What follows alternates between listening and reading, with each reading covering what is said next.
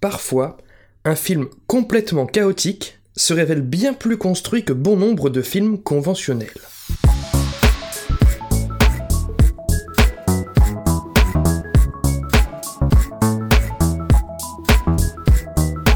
Salut et bienvenue dans ce troisième numéro de Comment c'est raconté, le podcast qui déconstruit les scénarios un dimanche sur deux. Aujourd'hui, on va décortiquer Réalité, comédie américano-franco-belge, écrite et réalisée par Quentin Dupieux, et sortie en juin 2015 dans nos salles. Nous plongerons donc courageusement nos esprits vulnérables au cœur de l'univers mindfuck et absurde de ce metteur en scène, afin d'en percevoir les robustes fondements. Enfin, si notre cerveau survit à l'exercice.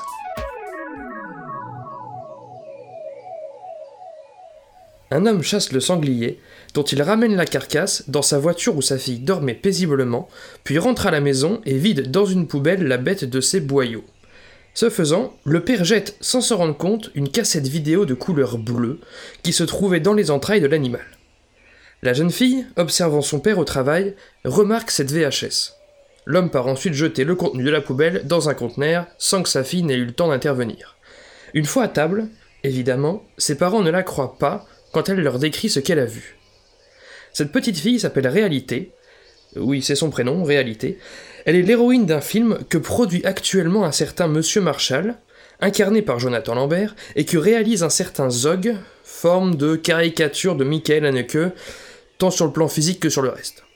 Donc cette intro n'était que le début d'un film actuellement en tournage. Par ailleurs, un certain Jason, j'ai nommé Alain Chabat, cadreur d'émissions de télévision qui se rêve cinéaste, propose au producteur Marshall un projet de film d'horreur trash et bien barré, dont je vous passerai les détails, et qui exige de ses personnages qu'ils souffrent intensément. Le producteur Marshall est carrément emballé, mais, soucieux de bien retranscrire la douleur des victimes, ne produira ce film qu'à condition que Jason trouve, dans les 48 heures, le meilleur gémissement de douleur de l'histoire du cinéma. Extrait de la bande-annonce. Je veux que ce soit le meilleur gémissement de l'histoire du cinéma. Et si le gémissement me convient, alors on signe. Et tu fais ton film. Et je veux un Oscar pour ce gémissement. Gémissement numéro 45. Are you the old person that lives in this house? Yes. Why should I give a shit? We need to talk. Uh, I think we're the same person. Je suis en train de perdre les pédales. Y a quoi sur cette putain de cassette On aimerait savoir? Give me the tape or I'm gonna call your parents. Then I'll tell everyone you dress up like a woman. Je veux un Oscar pour ce gémissement, Jason, tu m'entends? Jason tentera. Qu'est-ce que tu dis de ça? Je peux pas me lever. Je peux pas me lever. Je suis collé au siège. Tu crois que Kubrick s'enregistrait des heures comme ça, comme un con? Eh, Kubrick mes couilles. On ne compte déjà plus, en à peine quelques scènes, les situations absurdes de ce film. Je n'ai évoqué ici que le sanglier avec une VHS bleue dans le ventre, ou le producteur qui finance un film sur la seule base de ses gémissements de douleur, mais elles sont bien plus nombreuses. Néanmoins, cela ne constitue que la partie émergée de l'absurdité du film, la plus tangible et instantanée, qui saupoudrera réalité jusqu'à son terme. En effet, il est temps pour nous de commencer à perdre la tête plus intensément et plus durablement. Attention spoiler. Contrairement aux deux premiers podcasts, et plutôt que de vous égarer, je ne rapporterai pas ici l'intégralité de l'intrigue. Prenons simplement quelques-unes des situations. Par exemple, un personnage barbu, que nous appellerons en toute originalité le barbu, que l'on retrouve travesti au volant d'une Jeep militaire. Il s'arrête en bord de route pour constituer un bouquet de fleurs, puis se rend chez quelqu'un pour les lui offrir. En route, il croise la jeune réalité, à l'arrière de la voiture de son père chasseur. Situation suivante, la femme de Jason, nommée Alice et campée par Elodie Boucher, est une sorte de psychologue des rêves. Elle a pris connaissance du rêve du barbu et lui livre une ébauche de diagnostic. Car oui, la situation précédente était donc un rêve conté par le barbu à Alice. Autre situation encore, la petite réalité est surprise à vouloir lancer la fameuse VHS bleue sur la télévision d'une salle de son école. La jeune fille se voit alors convoquée chez le proviseur, qui exige que cette cassette lui soit remise. Ce proviseur n'étant autre que le barbu, à nouveau.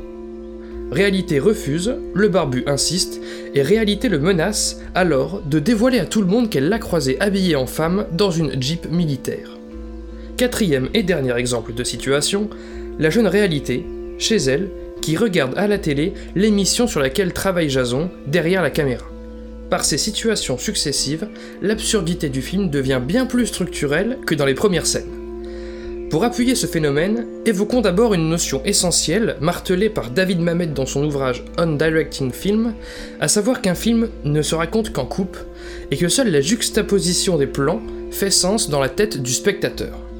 Si on transpose cette analyse à une plus grande échelle, il en résulte qu'une séquence fait sens dans nos têtes par le lien que nous établissons entre les différentes scènes qui la composent, ou qu'un film, plus généralement, fait sens par le lien que nous établissons entre les séquences, voire entre les actes qui le composent.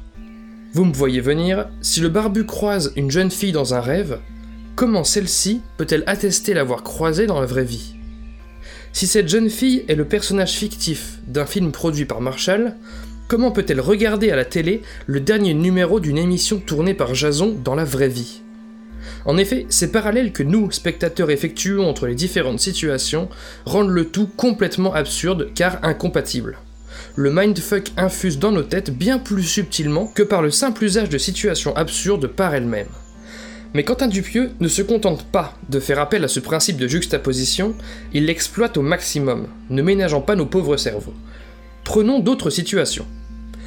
Par exemple, lorsque Chabat se rend au cinéma, où il se surprend à visionner exactement le film qui s'apprêtait pourtant à réaliser. Même scénario, même titre. Ou qu'il passe ensuite un coup de téléphone à son producteur Marshall, lui-même déjà en rendez-vous avec un autre Chabat, en train de lui pitcher le film encore comme au début. Ou encore lorsqu'il remarque un sanglier en train d'engloutir une VHS bleue avant de se faire tirer dessus par le chasseur sans oublier quand il se réveille dans sa voiture et subit les ondes destructives d'une TV cathodique bazardée non loin de là, tandis que les TV tueuses constituent le principe de son projet de film. Si l'on commence à croiser, à relier l'ensemble de ces scènes, on se retrouve avec un entremêlement de réalités pourtant incompatibles. Le réel, avec la recherche du gémissement, le rêve, avec le patient d'Alice, le futur, avec le Jason du futur et son film déjà achevé par on ne sait qui, L'hallucination avec la séquence dans la forêt, la fiction avec le film tourné par Zog, dont la jeune réalité est le personnage principal, etc. Ajoutons à cela une dimension méta quand Dupieux utilise les personnages pour nous adresser des messages, comme quand Chabat explique que des personnes extérieures à tout ça ne comprendraient rien. Et, cerise sur le gâteau, lorsque la jeune fille consulte finalement la fameuse VHS bleue dans le film de Zog sous les yeux de Marshall, où on y voit Jason en train de téléphoner à Marshall en direct. Ici, c'est carrément une même réalité qui se voit dissociée en deux mondes incompatibles, puisqu'un personnage de cinéma ne peut pas téléphoner à son spectateur. Ce qu'a fait Dupieux ici dépasse la simple surenchère, le simple empilement crescendo de juxtapositions incohérentes. Il a procédé de ce qu'Yves Lavandier appelle le milking, dans son précieux livre La dramaturgie. Le milking consiste, comme son nom l'indique, à traire une idée au maximum, à l'exploiter au maximum.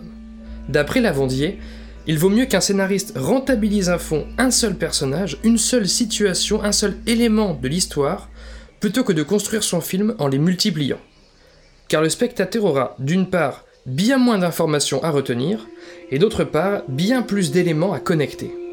Il s'amusera davantage à confronter les événements qu'à les retenir, quoi. Et c'est bien là ce que fait Dupieux, en introduisant quelques personnages et quelques contextes à peine, puis en multipliant les possibilités de croisement improbables entre les situations. Un même personnage peut provenir d'un film aux yeux des uns, de la réalité aux yeux des autres, d'un rêve pour d'autres encore, chaque personnage présente un lien différent à chaque autre personnage.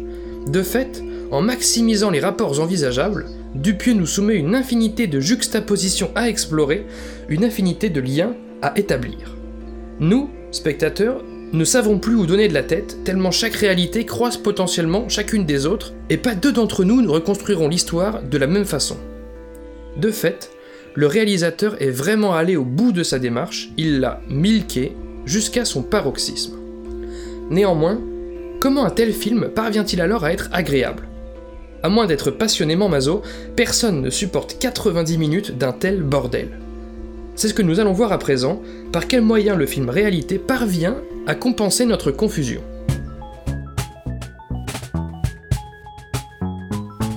Read people that you like um, and try to figure out why you like them. And when you see something or read something that you don't like, try to figure out why you don't like that. Be a diagnostician.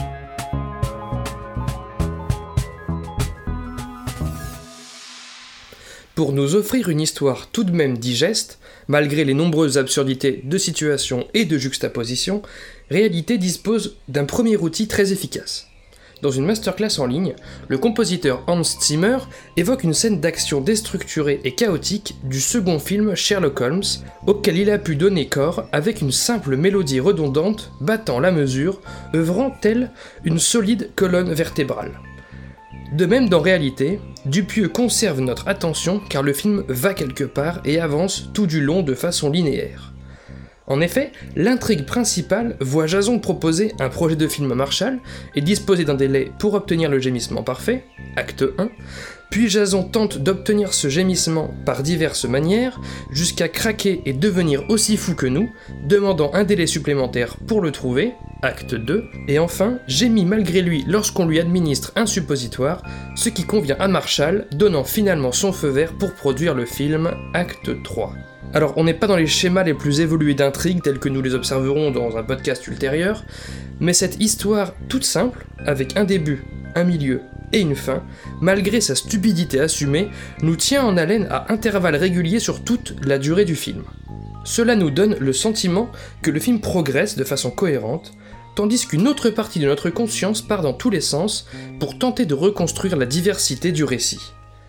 Pour faire simple, disons qu'une intrigue claire et classique baigne au milieu des intrigues absurdes et incohérentes. Ensuite, deuxième technique importante pour ne pas trop nous perdre, Dupieux place un personnage qui en sait aussi peu que nous dans bon nombre des scènes de réalité. Car, comme le suggère le scénariste Aaron Sorkin, dans une masterclass en ligne également, il est d'une part impossible pour un spectateur de comprendre un film si on ne lui explique pas l'univers, tandis qu'il n'est pas crédible, d'autre part, que des personnages expliquent oralement cet univers s'ils le connaissent déjà tous. D'où l'importance d'un personnage étranger aux situations, afin que le spectateur, tout aussi ignorant, s'identifie à lui, et que les explications exigées légitimement par ce personnage extérieur permettent indirectement au spectateur de comprendre lui-même les enjeux et l'exposition de chaque situation. Un peu comme ces séries où, sur la scène de crime, un flic se pointe et demande ce qui s'est passé. Ça nous arrange bien que ses collègues lui expliquent, vu que nous-mêmes spectateurs voulons savoir ce qu'il en est. Dans réalité, Chabat et Lambert jouent alternativement ce rôle. Quand des situations improbables se déroulent ou se juxtaposent en leur présence, eh bien eux-mêmes se trouvent un peu perdus, eux-mêmes expriment leur étonnement. Genre, comme Marshall s'étonne d'avoir Chabat au téléphone tandis qu'il est en réunion avec ce dernier, déjà on est rassuré, nous spectateurs, car on n'est pas seul à ne rien comprendre, mais surtout, nous avons le sentiment que le personnage finira par comprendre tout ça, et nous avec. Nous pouvons donc, heureusement, nous identifier à Jason et Marshall. Plus encore, Dupieux pousse cette technique en usant de ce qu'on appelle le lampshade hanging. Théorisé en d'autres termes par Robert McKee dans Story, il s'agit de rustines narratives peu subtiles, placées dans les dialogues et employées pour combler un trou narratif, pour pallier à une profonde incohérence de l'histoire. Par exemple, quand Chabat constate au cinéma que son projet de film a été produit à l'identique, il s'insurge car pour lui ce film n'existe pas encore. C'est une réaction naturelle, et l'effet comique marche à fond d'ailleurs, qui s'adresse directement à nous, spectateurs. Dupieux joue à nouveau la carte méta, à travers le personnage de Jason, en confortant ici notre sentiment que ce qui se passe dans ce cinéma est tout simplement impossible, en nous l'avouant frontalement à travers le dialogue de Jason. Le lampshade hanging, c'est par exemple dans Les Gardiens de la Galaxie quand les personnages se lèvent tous, par enthousiasme, au moment de s'associer au milieu du film. Vu que cette réaction de leur part est plus ou moins cliché, Rocket enchaîne en formulant une remarque du genre Youpi, on n'a pas l'air stupide d'être tous debout. Accepter oralement une incohérence ou un cliché afin de le dépasser. Petite parenthèse pour conclure, quel intérêt à fournir une telle performance narrative? Ça doit être sympa à créer, d'accord. C'est cool à analyser, pourquoi pas, mais le spectateur, lui, il s'y retrouve comment? Eh bien nous, spectateurs, profitons d'une expérience précieuse. Si certains films se contentent de traiter plus ou moins subtilement leur thématique à travers les actions de leurs personnages et le sort qui leur est réservé, d'autres, comme réalité, poussent jusqu'à incarner cette thématique plus en profondeur. En effet, la façon même dont le scénario est ici raconté, via une structure aussi délirante, nous confronte malgré nous à sa thématique, c'est-à-dire à, l'obsessionnelle et vaine recherche de cohérence. Car plus on désire recoller les morceaux, et plus réalité nous rend fous. Cette incarnation d'un thème par un scénario à travers autre chose que ses simples péripéties, par exemple à travers sa structure, découle de ce que Truby appelle dans l'anatomie du scénario une construction organique. Celle-ci compte d'ailleurs bien d'autres possibilités tout aussi puissantes qui feront très probablement l'objet d'un podcast ultérieur. Fondu au noir pour ce troisième numéro de Comment c'est raconté. Merci pour votre écoute, j'espère qu'il vous aura éclairé autant que son écriture m'aura retourné la tête. Retrouvez tous les liens du podcast dans la description et sur ccrpodcast.fr, dont Facebook, Insta, SoundCloud, tout ça, mais encore et surtout iTunes. Pour ce dernier, je vous invite à laisser 5 étoiles et un commentaire, c'est très très important pour le référencement du podcast. Podcast dont l'habillage musical était signé Rémi Le Sueur, je le rappelle, et le re, re, remercie. Enfin, retrouvez désormais une retranscription de chaque numéro de Comment c'est raconté sur Medium pour pouvoir lire ces analyses à tête reposée. Je m'appelle Baptiste Rambaud, disponible sur Twitter pour répondre à vos questions, à vos réactions, et vous donne donc rendez-vous dans deux semaines pour la quatrième séance. Ciao